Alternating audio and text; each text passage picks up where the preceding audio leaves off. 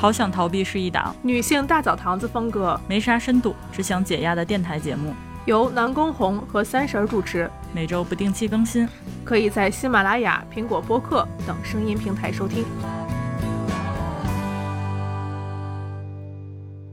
大家好，这里是好想逃避的电台我是南宫红。我是三婶儿，哎呀，这五一说过歘就过了啊。太快了。对，然后我们就是郑重其事的来迎接上次我们做的片单的这个反馈，嗯，就是整用四个字来总结一下我们这个对于上次推荐电影的这么一个精准度的一个总结吧，这就是啪啪打脸。就是不仅推荐的作品，咱们之后可以说一说，就是我们到底是怎么 miss 掉大家的这个期望度的。然后我们再首先先忏悔一下，就是 我们彻底忘掉了张艺谋导演的《悬崖之上》，在上一次推荐的时候连提都没提。在整个这个假期里，三婶儿基本上是看了《悬崖之上》，看两了《秘密访客》，嗯然后我看了三部，悬崖这两部之外，把《真三国无双》看了。反正就是这是一个高期待，过程是忍耐的，然后结果是无言以对的，整个是啪啪打脸的这么一个嗯五一档。行，先把我们在片单上的这个《秘密访客》《真三国无双》这两部先嗯放开，我们先集中一下，就是谈一下国师的这个我们的大秘，悬崖之上吧。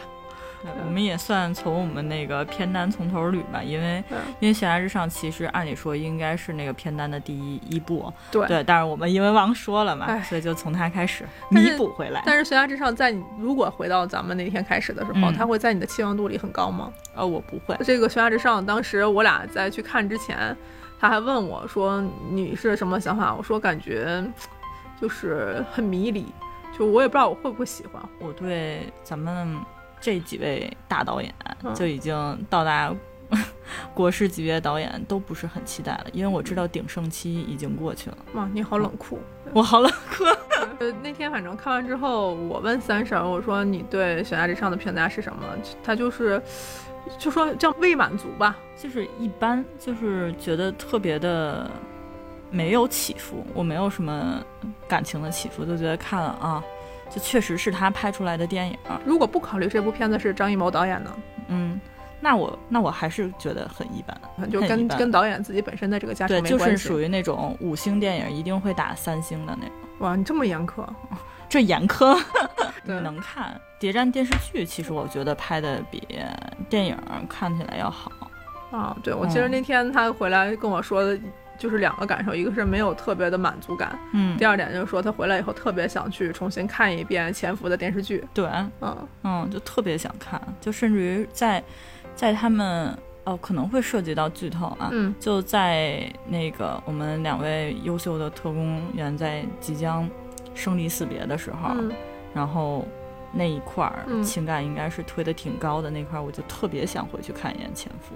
我觉得没有把牺牲跟人，就是作为普通人这两个方面表现充分吧，在我嗯观影的过程当中。对于我来讲，《悬崖之上》它不是一个电影的，以以一个哈尔滨人 来给大家分享一下我的体验吧，特别神奇的一个嗯对，感觉。因为你看之前你就跟我说来着嘛，说作为一个哈尔滨人，当时其实是有预设的，我觉得因为哈尔滨能讲的东西，能出现的东西，大概率会有那么几个。然后这个里面会涉及到非常多的剧透和 和细节的展示。如果没看过这部片子，然后不想被剧透的同学，可以先跳过咱们这一期。就是哈尔滨在影视来说，被大家提到的就是谍战片儿。嗯它能去赋予的历史意义，可能大家经常会想到的几个关键词，就是永不消失的电波，这个伪满洲国相关的一些内容，然后包括像这种赵一曼烈士、嗯抗日时期抗日时期的故故事。七三幺部队的一些相关历史，然后可能再往下去走的话，还有涉及到巴洛克相关的一些建筑，防洪纪念塔。就是我们作为 哈尔滨人，小的时候的教育，可能来来反反复复也就是这些。嗯，想说，如果这个故事发生在哈尔滨的话，它算是一个城市的历史印记。而且这个东西应该是我们从小就被讲过很多次的东西。对对对，这个东西如果讲好了的话，我估计会唤醒我很多的情感；嗯如果讲不好的话，我又会失望很大。嗯对，然后果然就让我就一直这两天在思考，就是在我跟哈尔滨这个地点上产生了一次特别强的连接，因为我真的好久好久离得太久了，离我的家乡太久了。嗯就是我对它我自己觉得是没情感的。我用四个字来表现我对这个片子的感受，就叫做近乡情怯。为什么我说这个片子可能对我的冲击大过于对其他的人？倪大红那个角色，他是哈尔滨的警察厅，呃，警察其实是为日本人打工的这么一个机构对。哈尔滨警察厅现在现存的这个地方，就是东北抗日烈士纪念馆，赵一曼烈士就是在这儿牺牲的。然后在这条街的对面就有个公园，叫做赵一曼公园。赵一曼的这个呃雕塑会在这边。然后我们从小到大经过那个时候，都会想说，他有赵一曼曾经给儿子写过一封信，嗯就是这基本上就是基本上我们感觉就是像 AR 一样，就走过去的时候，你脑子一定会会是回想的一个东西。哈尔滨小孩儿从小受教育的，对，我的高中是哈三中，嗯哈三中离这个就近到什么程度呢？哈三中的学校在南岗区，就在哈尔滨警察厅，就这个烈士纪念馆的对面。我们上下学每天的大门就对着这儿，我们出来就面对着赵一曼的花园。然后我们学校的校址就是以前的日本司令部，说是以前地下的一层就是水牢。啊，对，所以当时他一出现那个哈尔滨警察厅的时候，我当时就脑子里就开始起来一就是很多的回忆。嗯然后直到他出现了第二个地点，这个故事里头非常重要的一个地点叫亚细亚电影院。嗯每天上学中午的时候会花十分钟左右到十五分钟出去买饭，会去当时离学校最近的一个肯德基，就会经过亚细亚电影院。嗯大家可以现在去上百度上去搜一下，那个亚细亚电影院其实并不跟作品就是电影里展现的是类似的。嗯当时对亚细亚电影院，当时看到这个名字，我脑子里迅速闪过的片段是，那是一个特别破的一个楼面儿，嗯，它旁边有一个加州牛肉面大王在那开了很多很多年。所以它现在还是个电影院是吗？它应该是中间歇业了很久，嗯。就它其实在我的印象中，它是一个特别破败的一个地方，嗯。因为它旁边是哈尔滨最大的一个商圈儿，是丘陵和远大的商圈儿，嗯，但是它在整个当时我做在哈尔滨的时候，哈尔滨还相对的比较蓬勃发展的那个时间的时候，嗯。它在这个商圈的映衬之下，会显得格外的落寞的一个角落，嗯。是亚细亚电影院。所以当时看的时候就会觉得，我能理解这个故事建构里面有一种雄伟的爱国情绪，嗯。然后这种爱国情绪确实充斥在我熟悉的这几个地点。对，就是它不需要电影去点燃，它只要把那个东西放在那儿，我在整个电影院的时候就已经爆炸了。啊对，所以我说我看这个电影的时候，我甚至感觉我没有办法理智看。啊，对，就是会有一种，就是可能你曾经看过日出，嗯然后结果你有一天在看一个爱情浪漫片儿的时候，你看到那个情侣在是日出的时候，终于隔了那么多年见面的时候，你会同样的有种油然而生的幸福感。嗯但其实那一块儿演的其实并没有那么幸福，嗯但是你会自己就把你的那个情绪加成加加进去。我在整个电影院里的就全在是全是这种状态。对，就同景共情嘛。对，对我其实说到对于哈尔滨的印象，我有三个词吧：嗯钢铁、嗯铁路嗯和大雪。嗯片确实很好表现了这三个非常关键词。而看你看这部片子来源于地狱对自己的那个情感号召，嗯，跟我去看那个姜文拍的那个邪不压正，对邪不压正是一个感觉，就是那个。那个自行车一骑进那个胡同里，就唤醒了我小时候在胡同里生活。像刚才咱们提到那个雪，我说我很喜欢这个片子，是在于它的开头开的特别的好看，嗯就是它从降落伞兵跳下来，跳到到整个大的那个就是雪原上面，嗯。然后再开始说随着雪花的那种就翻卷式的雪花走入这个城市，这是我真的看的这么多年可能最感觉到就是一个雪在我小的时候的印象中中的状态，然后嗯。冷的你会发现所有的演员就是脸的这个地方都非常的村红村红，又 皴红又蜡黄。嗯对，就是你就想想杨子荣当时那个，就是你脸怎么红了，怎么又黄了，嗯，就是那个状态。了，对，就是那个说话的状态，我当时就觉得，哦，我甚至会觉得，当时在电影院看的时候，我觉得哇，真的这真是真的很冷。嗯 对那个状态，我觉得是表现的真的是非常的精准和完善的。当时看他那个纪录片回回来的时候，发现就是张艺谋也对每个雪在镜头里的表现什么也做了非常强的一个要求。这块儿是我觉得哦，这是他在努力还原哈尔滨，但是我脱离的地方也是在这儿，就是当这个雪卷到了城市里之后，这个城市让我产生了一种在上海租界的感觉。你当时问我的时候，嗯。我回答你的应该是，嗯。我说我我还以为嗯整个那一块儿的街景、嗯全都取自于影城，你会觉得这块是一个虚的景是吗？对我以为是盖的虚景。它就是它其实只是把故事放在了哈尔滨，但是这并不是哈尔滨的一个，对，至少那个亚细亚跟两条街，我觉得就是那个亚细亚电影院，我当时名字让我感到熟悉，但是那个电影院放在这个街角的这个地域的这一块儿的时候，嗯我会有一种特别强的脱离感。这种脱离感，我当时是是在回家的第一个感觉是，曾经的哈尔滨是这么美的，但是我看到的哈尔滨不是这样的，有一种特别强的挫败感。嗯对我我我自己在家就感觉想了很久这件事儿，我说，嗯因为我没有真正的看过东方小巴黎的那个盛景啊啊，我说，难道哈尔滨在三几年错过的是这样的吗？就是从亚细亚电影院，他们一路开车开到马蒂尔宾馆周围的两三公里的那个范畴之内，即使是现在的哈尔滨，其实也没有那么的在灯光闪耀下的那种嗯，强不是那种霓虹色彩的城市，它还是比较单调色彩，是？不是对。嗯尤其它经常会有那种就是在那种小巷子中跑的那个嗯场景。我印象中的哈尔滨，我说实话，小的时候你但凡在大学里跑一遍，我没见过跑的那么扎实的人。那种楼道，我的印象中是在像道里和道外那种老街区，嗯错综复杂的地方，不是那么的干净。嗯对，所以它会有一种强烈的影视语言在上面。嗯对，就是这种脱离感，是我当时第一种感觉说，哦，我说哈尔滨曾经是那么美过吗？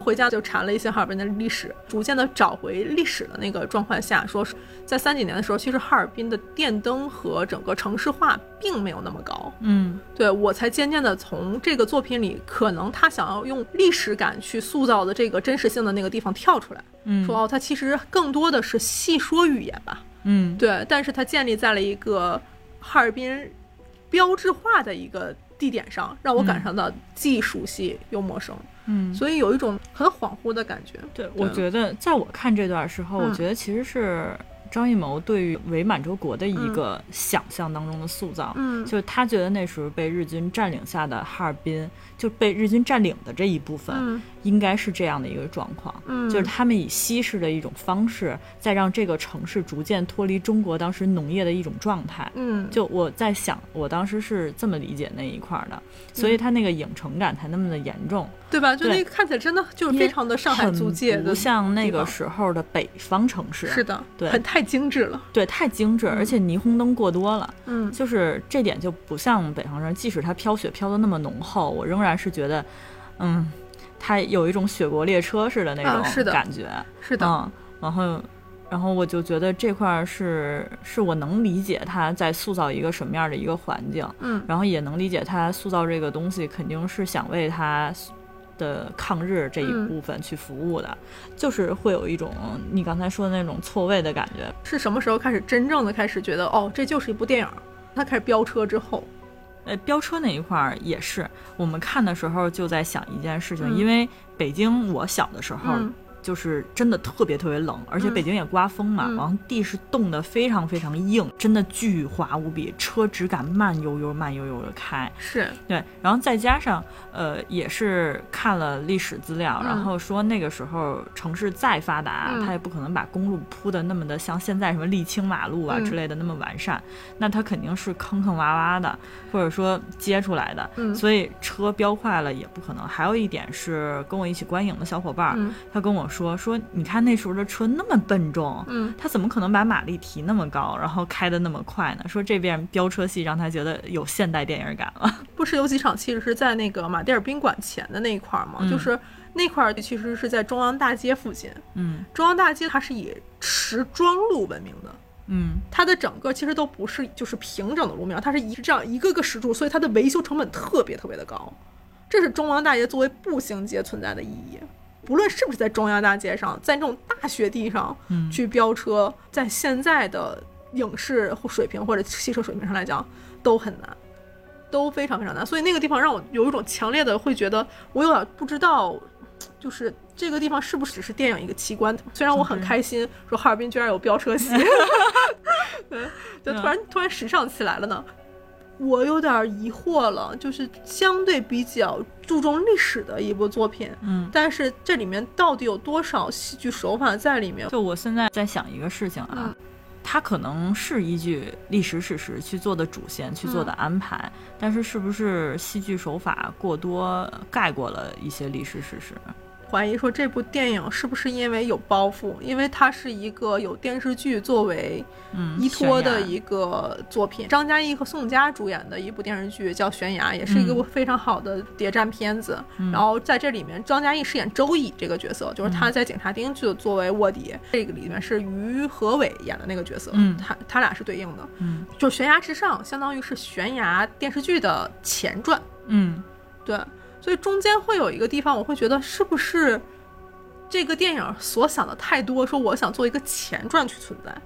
啊，对，所以你会发现中间张译在前期明明是作为男一号，然后突然嘚儿下线了之后，周乙嘚儿上来了，嗯然后开始去牵动整个的事情，就是他那个乌特拉行动突然感觉就就没了。嗯，对，这也是我刚才说到一个嗯很奇怪的，就是说，呃，我的情感基本上就结在张译去赴死啊，嗯。说我我最后贡献一点价值嘛，嗯。然后就说完这句话之后，我总觉得这个电影的情感到这里就差不多到一个句号的地方了，然后后面再进入周乙去牵的那一条线的剧情，就是周乙要保留自己的身份，嗯。然后去继续帮助这个乌特拉行动嗯。持续下去。我已经没有什么情感放在后面的剧情了，但是我有一点是我非常喜欢反派，哦反派对、嗯我很喜欢反派那四个演员。嗯，哦，那简直是反反派的 F 四好吗？对呀、就是他们四人一出来就是反派，就是你们四个，你们四个就算是好人，我也不信呀。就于薇薇老师演的真的非常好，就他在正反那一秒的转换当中，你感觉到他身上的气场是有从为日本人服务的叛徒，然后一秒转换成了一个潜伏多年的一个共产党员，就是那一块的转变是能读取出来的。对然后我本身又很喜欢这四个演员，我觉得他们嗯四个人真的独具特色。在这看电影的时候就觉得这四个人真的绝了，演其实演反派这块儿也会有一些脱离感，嗯就是当时日本住在就是东北的这一部分，他其实是找不到特别好的人去帮他们维持。就是学历社会高的，对，当时我如果没记错的话，所有警察厅相关的人其实都是地痞流氓，嗯对，所以其实这个地方我觉得也有这种戏剧化，但是因为你你你会知道，就是反派越越越强，嗯这个冲突才越好看。对嗯他其实前期有稍微塑造一下四个人有点二溜子跟那个嗯流氓的感觉，呃，我完了我忘了那位演员老师叫什么了，嗯就是金。就是演、啊演金什么，最后死掉的那被那个扎的很惨对对对对对，嗯。就是他其实就是一个很流氓的那嗯。种角色，然后其他人在第一场法场戏的时候，嗯其实已经表现出来那种流氓坯子的感觉了，嗯。就是特别不在乎，满不在乎，然后搞一些就那种土匪才会干的事儿，就是、嗯。呃砍头或者杀人之前先喝口酒、吐嗯。脖子什么之类的，先吓就先把人吓得都。那什么了，然后再去杀他。其实有些动作，有一些肢体语言，能感受到在往这个角色最开始的第一印象身上加注说，啊、当时伪满洲国日本人其实就是只能让这些流氓去帮自己办脏事儿、办嗯。办黑事儿的感觉。但但我们另外三位老师，倪大红智商太高了 对对对，就是等我回他去想的时候说，哦，他从中间开始报道说他们以不管这个信息来的是不是真的，说他们的那个就警察厅里面有共产党的卧底的时候，嗯。我回去在想的就是当时他在火车上跟那个于和伟一起出来的那个，就是跟周乙一起出来的那个鲁明那个角色，嗯。问的每一句话，我都觉得当时其实就开始已经质疑周乙的身份了，就是但是当时听的时候完全都就忽略掉了。对自打从他们从法场出来说嗯。要去办这件事情，要去找一对一组跟二组的时候，嗯。我觉得所有人的心里其实是都已经开始猜疑猜疑了。嗯。对，在那个上面的时候已经开始猜疑，无论说他们是不是在怀疑内鬼这件事情，因为当时我觉得在他们上火车的时候还没有爆出来，嗯。就那个奸细还没有爆出来说你们之中有一个内鬼啊，我觉得那时候他还没爆出来这个信息呢。然后之后火车上出现那个事实之后，然后反报信息嗯。那一次，然后去找他们科长说，才爆出来说有这个内鬼。是，所以那时候我觉得可能更多的是来自于一个特务本身，然后他本身就是猜疑的一个性格，嗯。他会用各种话。当然那块儿其实对话还挺漂亮的，紧张感我觉得还是挺足的。我现在看我看悬疑片儿也好，我看谍战片儿也好，我就希望那个紧张感的一直钻死，但是很可惜。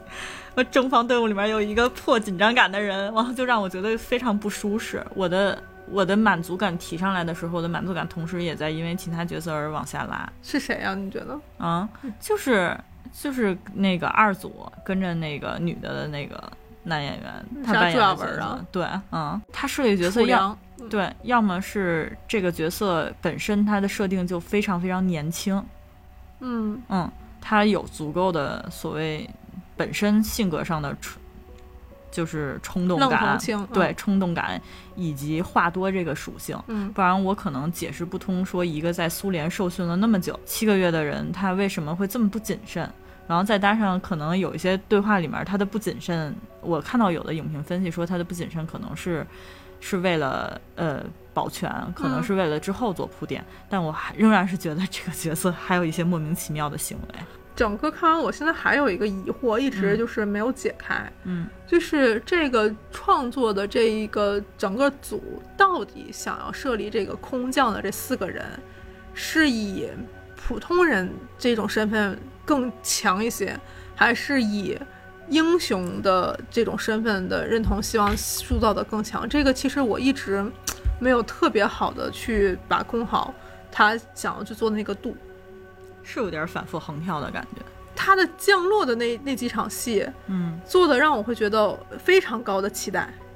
就四个从苏联训练了精英，在刚开始的时候说哦，怎么去分配他们的组，说就是故意把呃情感更好的两个人分开，这样就不会在被捕的时候告发另外一方。就我觉得他的所有的行为逻辑都是非常严密而精准的。嗯然后他们去分开之后，识破了老冯的那个角色，说嗯里面出现叛变了。刘浩存演的那个角色说他去喊了一声帮助他解围。嗯当时我觉得哦，这其实是一个相对比较训练有素的两套人，嗯就是会觉得哦，我可能会在后面形成一定的期待。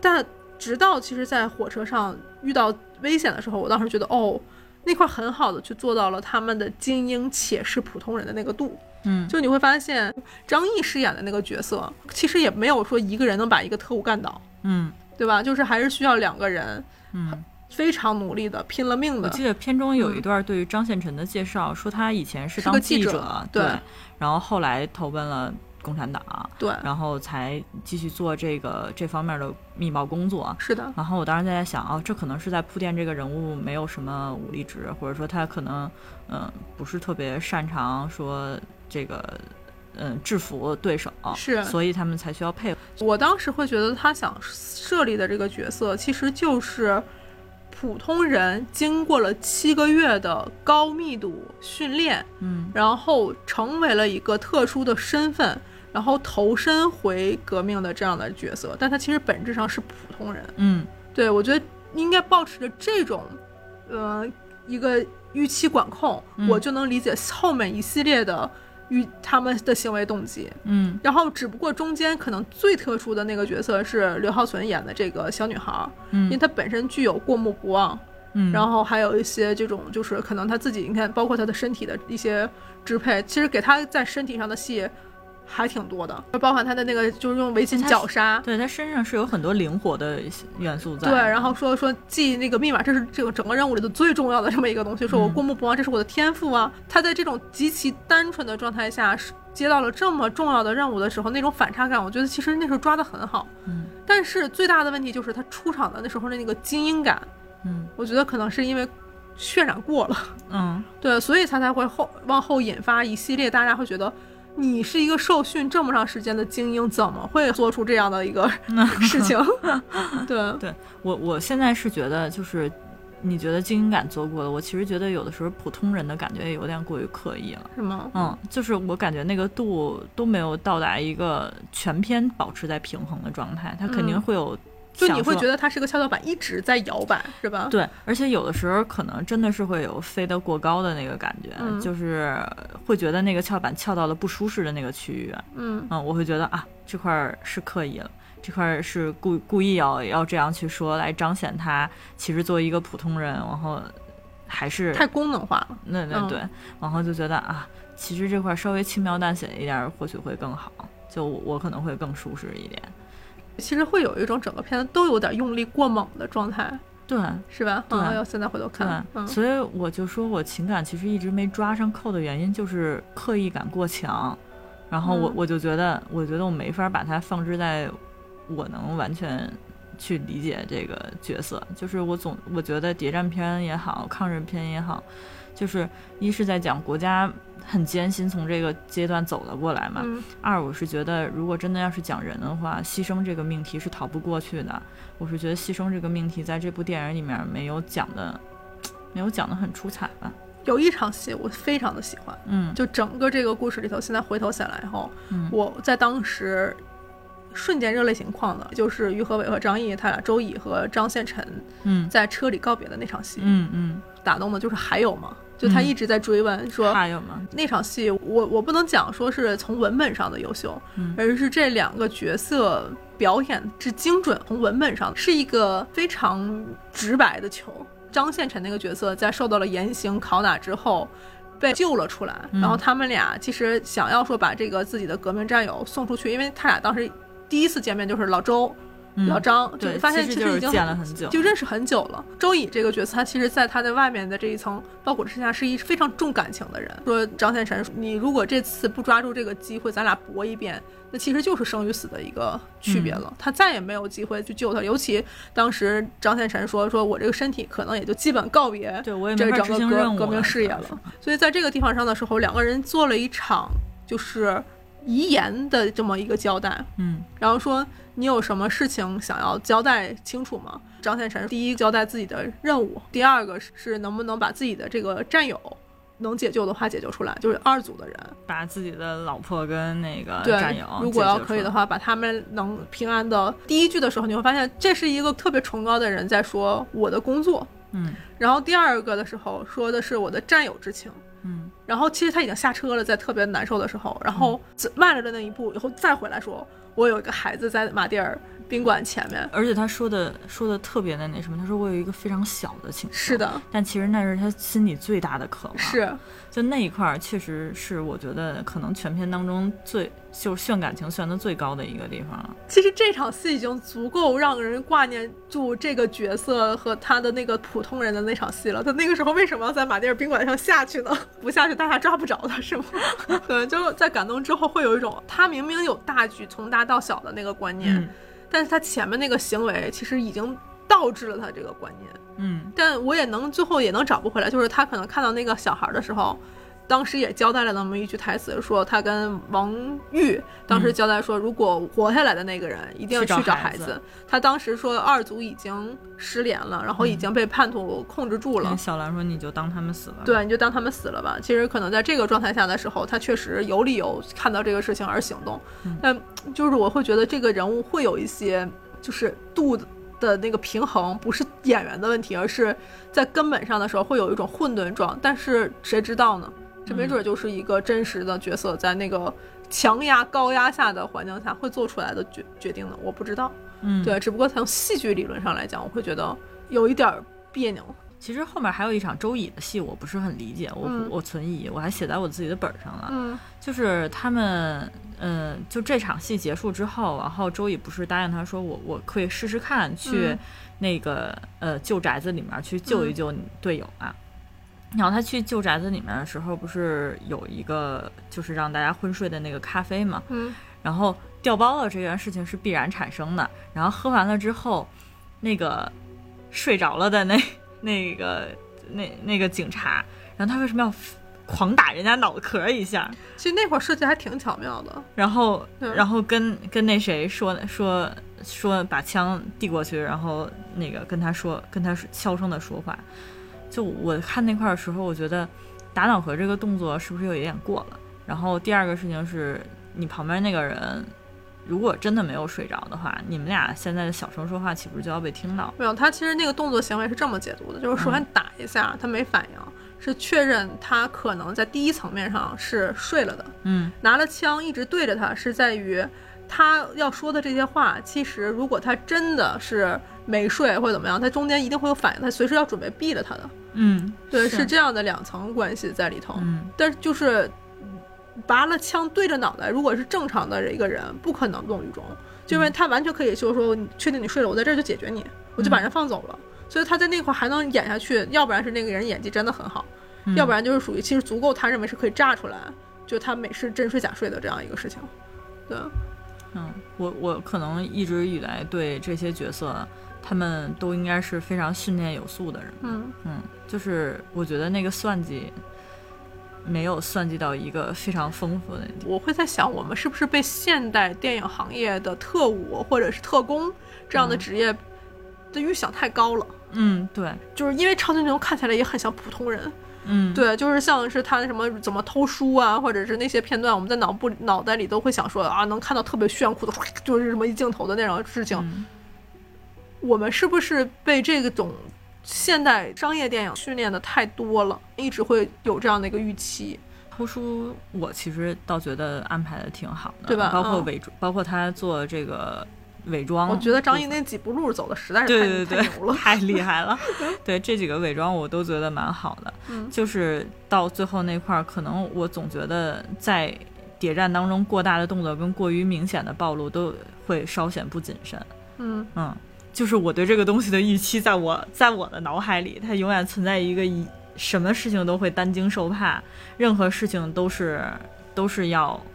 就是要缜密再缜密，恨不得只有两个人存在的空间里才敢对话，嗯而且对话都不一定存在，可能只是一些手势、眼神之类的。我觉得最好的一个，就也不叫最好嘛，反正让我稍微有一点惊呼或者倒吸气的一个地方，就是，呃，周乙跟就一开始他演的那个姓金的那个，嗯然后他们在那块儿的对话，对勾那个在电影院对面的咖啡厅的对话，然后嗯对话完了之后，他们要上车。其实我那时觉得金已经在怀疑他了，但然但是我不敢确认。嗯然后于和伟周乙这个角色他点不着车，那时候我真的以为是金在他的车上做了手脚，哦或者金给其他人埋伏在这里的人嗯在他车上做了手脚，然后我甚至于会怀疑他们俩在车上是不是会发生什么事。我没想到的是，那个手脚其实是周乙自己做的。对，然后周乙把书就是为了把自己的书藏在那个他的车上，我觉得嗯那块儿让我觉得啊，有那个我想看的谍战了的那个味儿了。对，呃，其实金这个角色是我觉得四大天王里头，就是应该是属于没脑子那个角色，他是那个就是明确的他就是纯流氓的那对混子，所以他于和伟才会用这些东西去教导他说你得什么换位思考啊，什么这些事情。对对对对，然后李胆文饰演的那个鲁明那个角色，其实嗯是跟他匹就是实力相当的。对，从开始，其实呃那个鲁明的最高任务就应该是查周乙是不是有问题。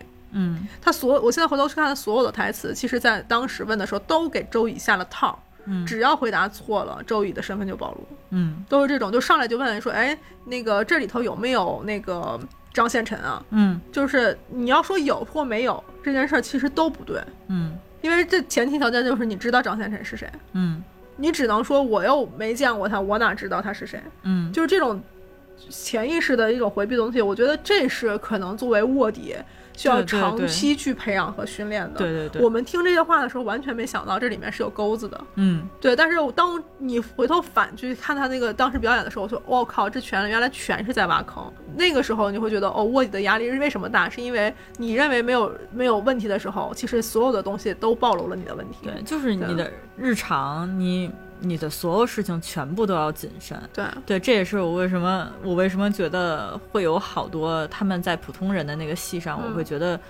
是不是有点过于不谨慎了？嗯，然后是不是有点，是不是有点说为了想表现他的普通人，所以让他故意犯一些错，故意在屏幕前、荧幕面前说一些话，会有让我有其实也会有这种感觉。就我我自己在笔记本里记了一个问题，我说七个月的受训时间究竟能让普通人变成什么样的特工？嗯如果这是一个联络的密码原册嗯，原本书。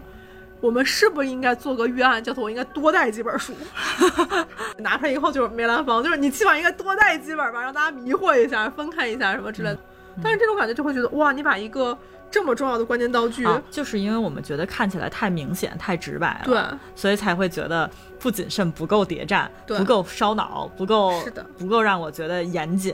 嗯，对，可能就是因为被教化，就是或者我们被训练的太好了，我们嗯总想要看到复杂的东西，嗯会觉得后面的地方的一些预期，就包含我就穿了一个大使夫人的房间，就嗯这些设置，就会觉得哦，它功能性上很快的把大家这个谜题解开了，嗯。对，但是里面交代的因素和整个张力的刺激感和角色的，他七个月像要牺牲一样自己去救这么一个人的原因，有点找不到。嗯，。对，就是然后还有一个还有一个嗯。点是，这个行动应该对于当时的共产党来说非常非常重要，就是解救出来你是。从历史意义上说重要，没有这个影片传达的信息啊，我哦就单纯说这个影片嗯传达的信息啊，嗯就反正就张译有一段话让我觉得，让我觉得那段台词有在隐喻说这次非常非常重要，我们这次行动可能决定了一些关键时刻，嗯然后我就觉得哇，这么关键会让四个让在苏联受训七个月的人就这样执行掉吗？然后他们的他们的一点点小失误，我就会觉得有点不可容忍一样。但其实是前面的对于事件的预期，让我对这些事情有一定的那个预估，让我觉得这个东西我不能容忍。但其实好仔其实仔细回来想一下，就是或许那个任务没有我想象的那么有决定性的作用。从周乙这个角色开始进入，说在警察厅里面有卧底的时候，嗯保存周乙的身份这个事情，嗯，比乌特拉行动更重要。因为培养一个在敌军内部的卧底嗯。是更难的，而且它是一个更长线的一个事情，就他甚至要到真的是要到黎明前，嗯。要到解放那一刻，这个人都不一定能救得出来。对，对我也是看潜伏的时候，嗯。就是知道了这方面的事情。就我是觉得他肯定是最重要的，而且就在火车戏结束的时候，然后第第二次进警局，嗯。然后进警局里面戏的时候，我就感觉到这个警局里面一定会有，就这四大天王里、嗯 就埋进去的卧底，嗯就一定一定会有的，不然他嗯后边戏剧是没法怼起来的，是那个冲突是怼不上来的，嗯不可能光这四个人去跟他们去四个人做对抗，那这嗯真的是太乒乓球局了。嗯，嗯这个衔接其实是很好的，说就是把革命的这种精神放进去了。嗯但是我就会有一种感觉，就是当乌特拉行动让二组终止，周乙就接触到了其他的上级，说把这个事情再继续下去。然后嗯在结局的时候，小女孩儿嗯，还是跟着另外车上还有另外两个人把王子阳送出去了，嗯就是说明这个任务其实是经由其他的人再去解决，然后只不过小兰把那个接头的信息传递下去。对对对，对，所以其实乌特拉在原来这四个人身上就已经截止了。对，后面的一个任务就是不让周乙暴露，且把这个在周乙不暴露的前提下把这个任务衔接上。对，所以这个地方会有一种之后最高任务转移。最高任务的转移。嗯中间还有一个戏剧，就是他周乙把小女孩的那个药片儿嗯，要走了嘛，想让你看到黎明。就因为周乙他看到了两个战友就在他眼前牺牲，嗯然后他没有办法去救回来。那块儿我就觉得是艺术表达了。就这个是怎么的？这个药片是留给自己吗？然后果然回家去搜的时候说，就是在电视剧里头，周乙最后就是英勇就义的啊结果。那个药片儿其实楚良最后在巷战的那一块儿，我说我觉得其实我在那儿有读到两层的意思，嗯就周乙对这个两层意思，因为他已经看到自己战友被折磨将近致死的濒死的一个状态，嗯已经告诉你我是谁了，嗯但是我不知道你肯定现在不是百分百信我的。然后你吞了药片儿，我那一刻是想救你的。那镜头一晃的时候，我有感觉到他眼中有泪光。对镜头再一晃的时候，他的他的这边警察局的人然后过来了，看着朱亚文在吞那个食物时候，那时候他把手塞进去了，我觉得嗯他已经在把那个药片往里面摁了。是的，嗯，我觉得，我觉得他这块儿是情绪是以是有两层的，一层是我不想你死，但是后面已经有人追上来的时候，我立马要改变了。嗯就是你现在死，可能是我能为你做的最好的一件事儿，对，最 最好一件事情了。然后那块儿嘴里的那个声音持续的非常久，对，然后我当时就觉得两边人都在痛苦，那是一段非常非常痛苦的挣扎是，，嗯就是心灵的折磨呀。然后折磨完了之后，这个事情彻底在朱亚文身上结结束了。然后朱亚文他可以体面死去，不会被这些人折磨了之后，嗯然后周乙的帽檐压得非常非常的低，嗯那块儿我是真的会有感觉，就是这就是暗夜呀，这就是永无天日的感觉。嗯是的，嗯嗯，对，你看，其实还是有很多写的情绪上很好的戏存在。嗯其实我觉得那个是他想表达的一个意义，而且这个事情是应该是有迹可循的。嗯就是，但是整体上来讲，嗯，怎么讲呢？这感觉还是一个比较艺术化的一个片子。嗯嗯对，因为那天我正好看到另外一个特别好的观点，就是，就是有一个特别神奇的观点，说整个片子里头你会发现没有日本人的存在。嗯对，这点也是我当时其实看的时候会有一种，就是怎么讲呢，迷茫感。嗯 就是在三几年的时候，这个事情也涉及到我家里的一个事儿，就是正好其实是我姥姥的小的时候的那个时间。嗯然后我姥姥的这一代人是什么样子呢？她从小其实是文盲，嗯她不会写中文，嗯但她会日语。啊，那时候学校的对，她是渔民教育的。然后嗯那时候其实有非常多的日本人其实是移民过来嗯到中国的这个就是东北，嗯，然后作为他们的这个伪满洲国也好，或者他们的这个就是地方，其实是生活着的。嗯对，所以在整个这个地方上，我们只看到了中国人和中国人，但是没有看到任何上面的这一层的人的这个方向的时候，会有一种这个城市还是空的嗯的感觉在里头。嗯对，对就我们真正对抗的那个那些人的样子在哪里呢？嗯对，就看不到。而且他其实当时讲的说，王子阳是从哪儿逃出来的？说日本有一个特别大的一个什么秘密，说足以是让他们就是一个月后就轰炸了的那个地方。他说那个掩盖的什么秘密？那个地方其实一听就知道，哦，那是七七三幺部队。对，嗯对，那是一个就是人体实验的一个一个部门儿。就我我自己认为，就是那个的创伤，就之于哈尔滨人或者东北人，其实就是之于像南京大屠杀之于南京人似的那种感觉是一样的，就是几乎所我不知道现在是不是了，反正几乎我这个年龄的中小学生嗯是一定大家会开车过去去看的。嗯然后那个冲击，我觉得如果是是任何人类去看到的时候，都会有一个冲击。嗯对，所以在这这些残酷的历史意义上的影像，在影像中都不存在的东西的时候，就会有一种大家在在反抗什么呀？说到这个话题，我就会就就很想很想问问问问咱们两个自己吧，你觉得看这个片子的时候，你看到的主要矛盾到底是什么？就是如果我不知道大家会抱着这么一个爱国情绪去看，嗯我真的有的时候会觉得它是个特工片儿。嗯然后我刷到那个杜工那个视频的时候，他的也结论下的特别的重，说这还是一个被艺术包装后置的抗日神剧。嗯我在某个层面上来讲，可能是有点赞赞同的，嗯。因为它真的很悬浮，嗯。对语言是商业化的，嗯。是好看的，是戏剧的，是年轻的，嗯。但它不是一个那么真实的感觉。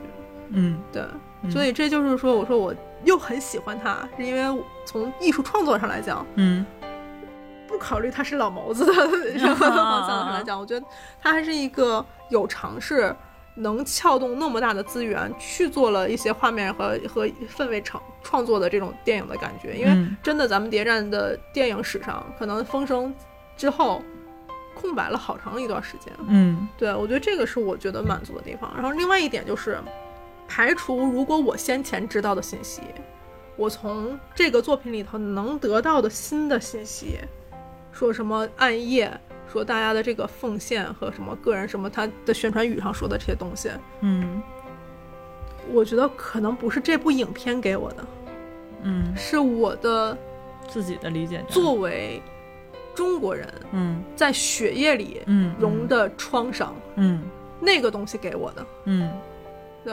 所以这是这个电影让我觉得它的那种撕裂感。然后我说这个近乡情怯就是更加像放大镜一样把这个两个东西给、嗯嗯给照开了。就是我很怕看电影的时候，需要我用自己的经历跟自己的情感往上炫，嗯就是往上往这个电影本身上面加情感。嗯我觉得那个东西太私人了，而且太巧合了。它不是一个拥有如此好掌控力的导演应该在自己的作品上表现出来的状态。嗯对，这是我个人的一个判断啊。嗯然后这部片子的主要矛盾呢，就是我现在只能感觉到他的主要矛盾可能落于作为一个人，一个个体的人，他在这样的一个国家的时刻当中，在这样一个环境里，嗯他作为一个普通人和作为一个攸关于国家生死之间的一个人，他的内心矛盾。他嗯内心的挣扎，还有整个社会表现在他身上的挣扎吧。然后，但我又觉得他在牺牲这个点上，没有让我感觉到这群人的牺牲非常的伟大，就是片子本身没有展现出这些人的牺牲非常的伟大。他们的伟大是我我作为是一个我们做客对观的，对我作为一个中国人，我知道那段过去太惨烈了，嗯我知道没有那段过去，我现在根本不可能坐在这里说话。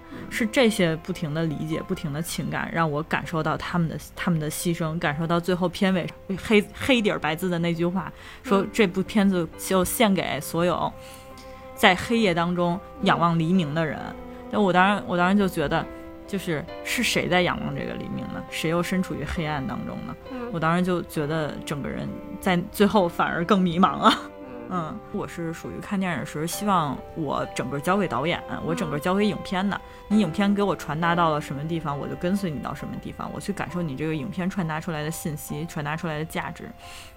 但是如果一个影片从头到尾它有很多突出的地方的话，那我就会被跳跳出来很多次，这个感觉就好像你坐过山车被抛出去一样，嗯然后你你又被你又被拉回来，就就不舒适感挺强烈的。对，所以你看这片子对于你和我来讲，其实都会引起一种奇怪的反差，嗯。就是你其实是说我不喜我是拒绝用主观的这个东西去解读嗯。这个作品的，但嗯我是属于叫我进了这个这个场景，就那个东西一定会覆盖到我。嗯。所以其实这片子，你刚才说的那一点的时候，我脑子里你知道满哪儿都在回想什么，就是嗯。风声的最后那一块儿，嗯，就是周迅的旁白出来说他在秀在秀给那个嗯。李宁玉里面说的那个整个革命的那一块儿的大旁白，嗯。我记得我当时看的时候，我真的是哭到不不行。嗯嗯。就是你能感受到那个人的整个精神能量嗯。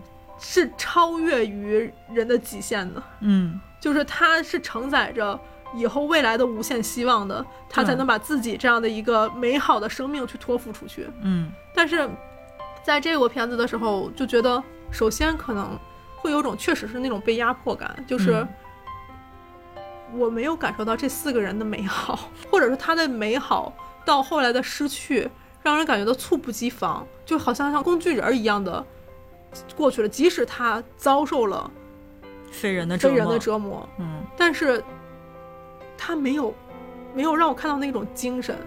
演员演的演出来了，但是在整个整个戏剧上来的时候，会有一种没托起来的感觉，对吧？就是它会变成一个任务，嗯功能性的一个一个状态出现，会有一种猝不及防的结尾，嗯就是哦，好吧，乌特拉送走了这个事情啊，拿回来了，OK，就这样了。就是，但是之后的压力呢，它也没有出现了。它之后反抗的东西是什么？嗯感觉是虚的。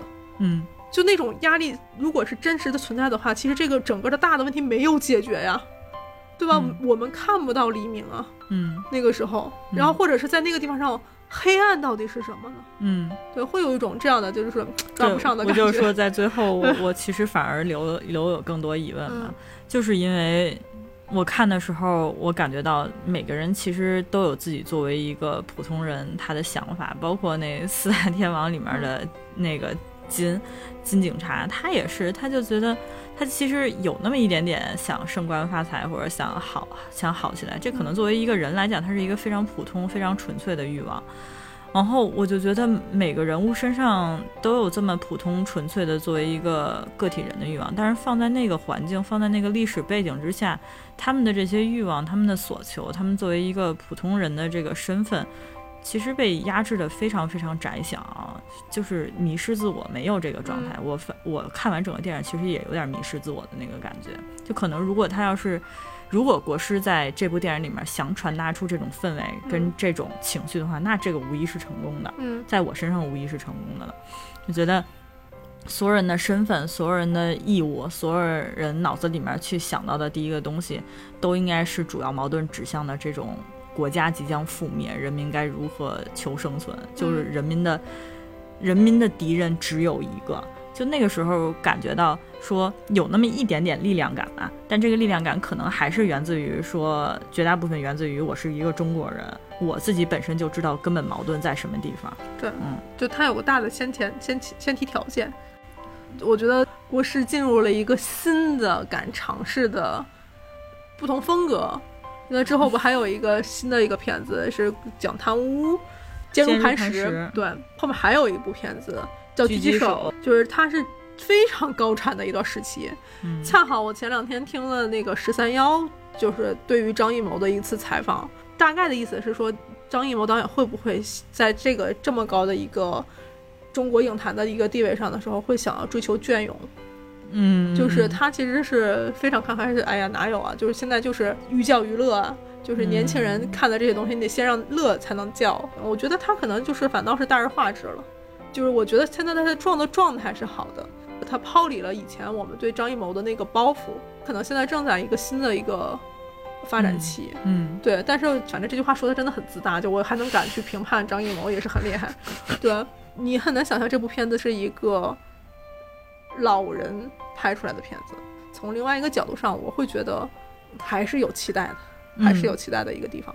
嗯，对，我现在起码还没看到年轻人能驾驭这样的片子，嗯，能去做出更的高的尝试。那每一个尝试，我都觉得是一次值得期待的事情吧，对吧？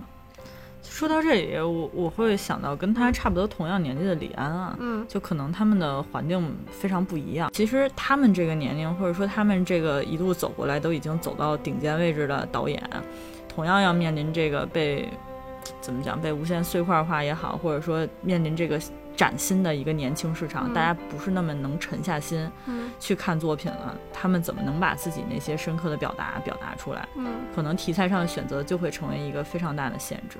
但这个东西很客很客很客观事实。我但我是会觉得张艺谋导演其实在拥抱这些题材。嗯，对你明显看到后面的片子其实是非常明显的一个年轻直接的导向。嗯，对。而且而且不一直有说嘛，就是我有看到影评有写说说张艺谋导演是不是未来都要为红色献礼？嗯，那国师嘛。对对对，都要为红色献礼什么的。电影从诞生开始，嗯，就或者大多数的艺式艺术形式的诞生，都是离国家意志的表达最强的那个时间。嗯，对对，就这个其实，只不过我们拥有了一段百花齐放、百家争鸣的时间。嗯，对，有可能这是一个真的不得不解决的功课。嗯，有可能。对，包括其实现在随着疫情时代之后，嗯。各个国家的文化割裂开始，嗯，墙这件事儿你会发现不是说单一的一个事情才会有，而是每一个地方的墙外都有另外一堵墙，嗯。的存在的时候，我觉得这可能是之后文化不局限在咱们，而是世界的人类文化的历史上都会面临的新课题。当你发现信息流通越来越快的时候，其实偏见会越来越大。对，嗯，所以可能。我们认为一些人已经老去，但是他只是在解决他们那个年龄下面的新问题。嗯，对。我们到了那个年纪的时候，没准也会面临的问题也是相似的。嗯，对，嗯，只不过是这样的一个感觉。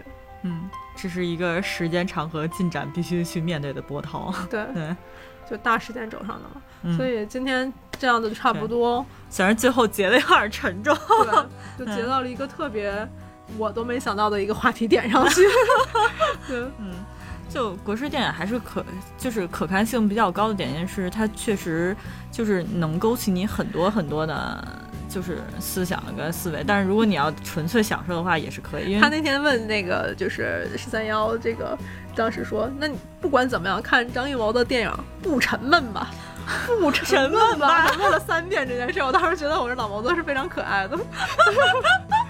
就证明他非常想打破自己这个事情，你知道吗？但是其实说实话，从最早的时候，包括秋菊，包括大红灯笼什么这一系列的，就确实我觉得没让我会觉得那么沉闷。我说实话，是吗？嗯，哦，我我没有觉得，我觉得他还是在讲一些很很沉的东西。不，我觉得沉但不闷。啊啊，不闷。对，我觉得他要强强调的点是不闷，就是你能一直看下去吧。嗯，如果真的五月份很想去看电影的话。或者说五月份真的要挑一部的话，《悬崖之上》确实是可以挑进片单里的电影。嗯嗯，就是对比横向对比起来，如果五月份 非得要进电影院的话，对，尤其在最近这几天，就是非得要去看电影的话，就是现在我觉得《悬崖之上》是可以去跟大家去分享的一部片子。然后另外一部你们你们可以去看看《真三国无双》，但是《真三国无双》已经上流媒体了。哦，已经上对，已经在那个好全网的那个平视频平台上都都发了。Really？是的，是的。哦，那我去看，我可以去付单片付费去看一下，好吧？反正我们接下来可能因为还有几部片子没上，然后我们可能会断断续续看完了之后，然后再拿个两三部一起讲一期这个 关于啪啪打脸的上下之类的。对，啪啪打脸的这个名额还是很多的。对。希望大家能听得愉快。那我们这期好想逃避，那就到此为止，再见，拜拜，下期见，下期见。